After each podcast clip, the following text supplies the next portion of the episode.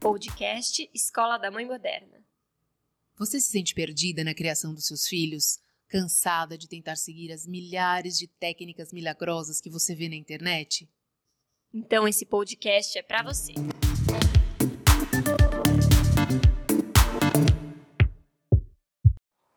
Olá, mãe moderna. Olá, Tati. Como você está essa semana?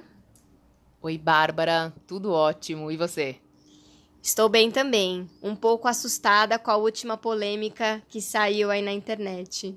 É isso aí. A gente vai falar hoje, Bárbara, um pouco dessa polêmica no YouTube em relação à pedofilia, que é algo que é muito pertinente. A gente tem que observar o que, que tem acontecido por aí.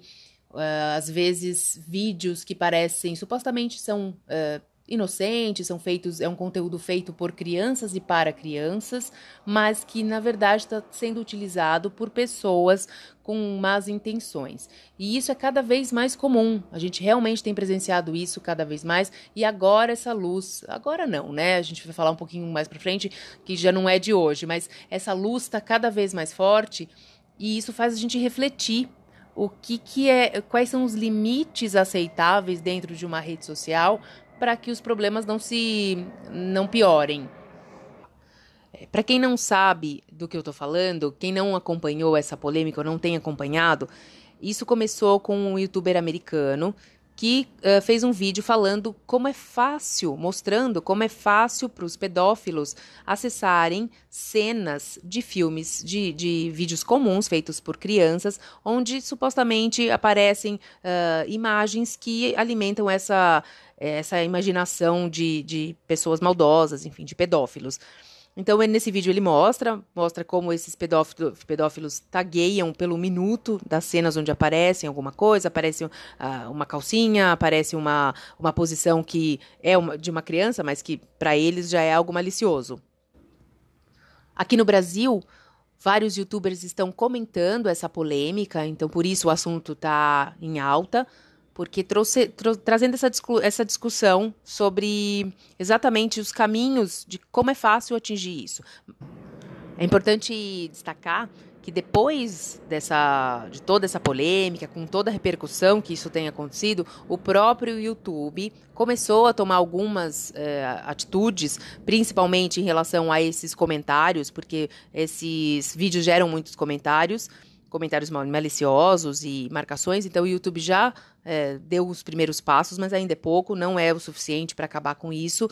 E empresas grandes estão, inclusive, revendo patrocínio. Saiu essa semana uma notícia de que a Nestlé e a Disney estão bloqueando anúncios no YouTube. Então, isso é muito sério e vai ter consequências uh, no mercado.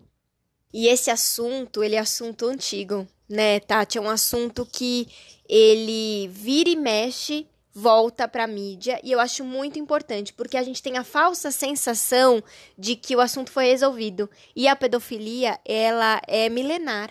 Ela acontece há muitos anos. E o que a gente tem que se preocupar é que com o advindo da tecnologia o acesso a as nossas crianças ele está muito mais fácil. Então as nossas crianças elas estão muito mais vulneráveis. A gente precisa entender que virou polêmica, mas não quer dizer que, ai, aconteceu agora.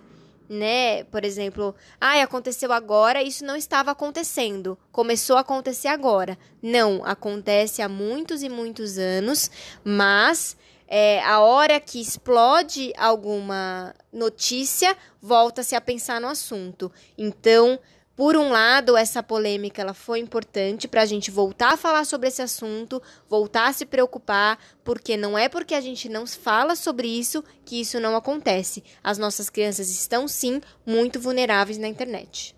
De tudo isso, o que me deixa mais uh, reflexiva a respeito não é só a questão da, da pedofilia. Óbvio, é uma questão muito importante, mas eu iria mais além.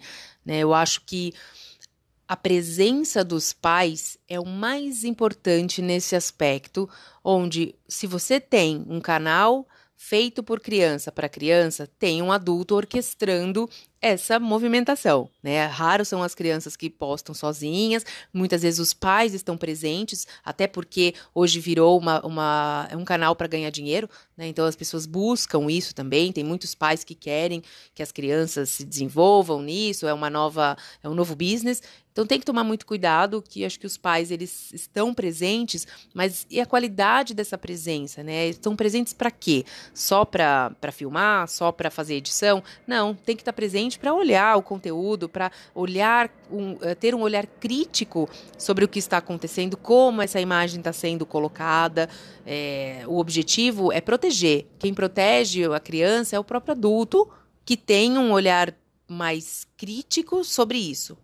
Existem muitos canais sérios, canais que falam sobre maternidade, canais que mostram crianças de maneira adequada, canais que se preocupam com isso, mas com a crescente onda de comercialização da da infância, da maternidade, é, tem muitas coisas que acabam se perdendo.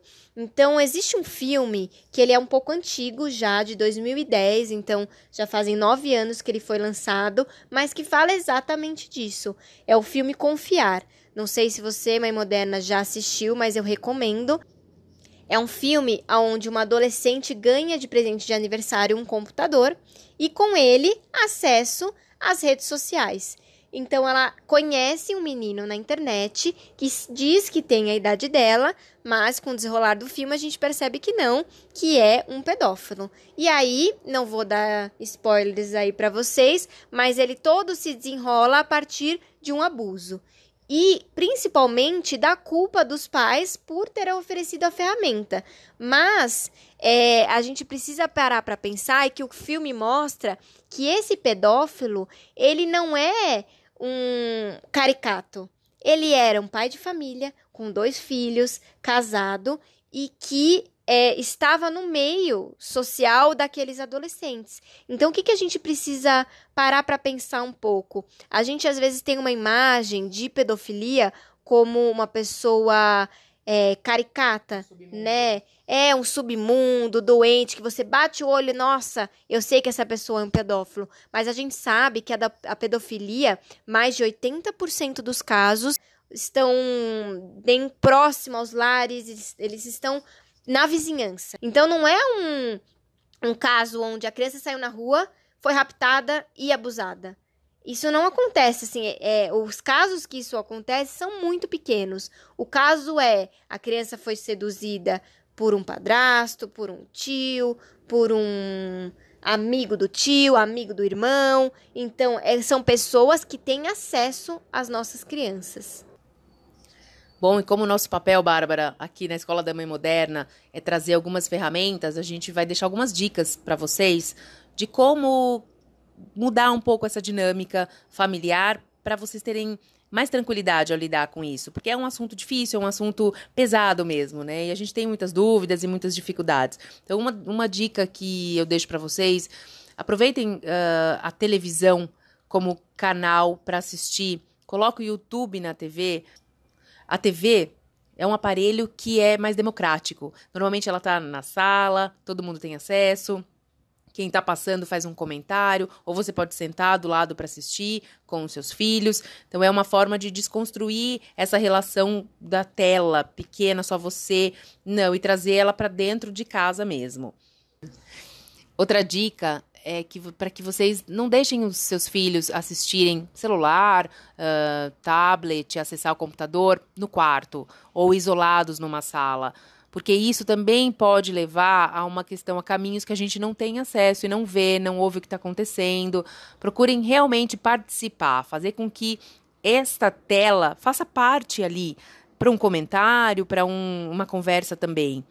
E ter momentos de comunicação saudáveis e profundas. Essa conexão faz toda a diferença, né, Bárbara? Exatamente. Mas aí vocês me perguntam: como me aproximar, principalmente dos adolescentes. Bárbara, o meu filho não quer conversar comigo. A minha filha, ela não abre espaço mais para eu dialogar. Então, como eu faço isso? Eu tenho uma notícia para vocês.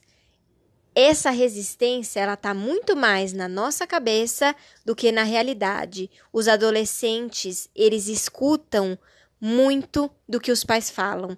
Pode parecer que não, pode parecer que não não tá dando bola, mas dentro dos atendimentos clínicos, a maioria dos assuntos que os adolescentes me trazem é conversa que eles tiveram com os pais ou alguma informação que ele ouviu do pai ou da mãe, nós somos referências para as crianças. Por mais que a gente ache que eles estão se afastando, que eles não se interessam, é, eles querem sim ter a nossa conversa. Então, mãe moderna, é, a nossa resistência e o medo de não ser ouvido, ela tá na nossa cabeça. Se aproxima. Pode até nesse começo parecer que, ah, ela não tá querendo conversar comigo, não tá querendo me ouvir, mas eles querem e eles precisam, principalmente precisam da nossa presença e da nossa presença com qualidade, com afeto, com amor e com orientação. Nós somos a referência de cuidado e de atenção.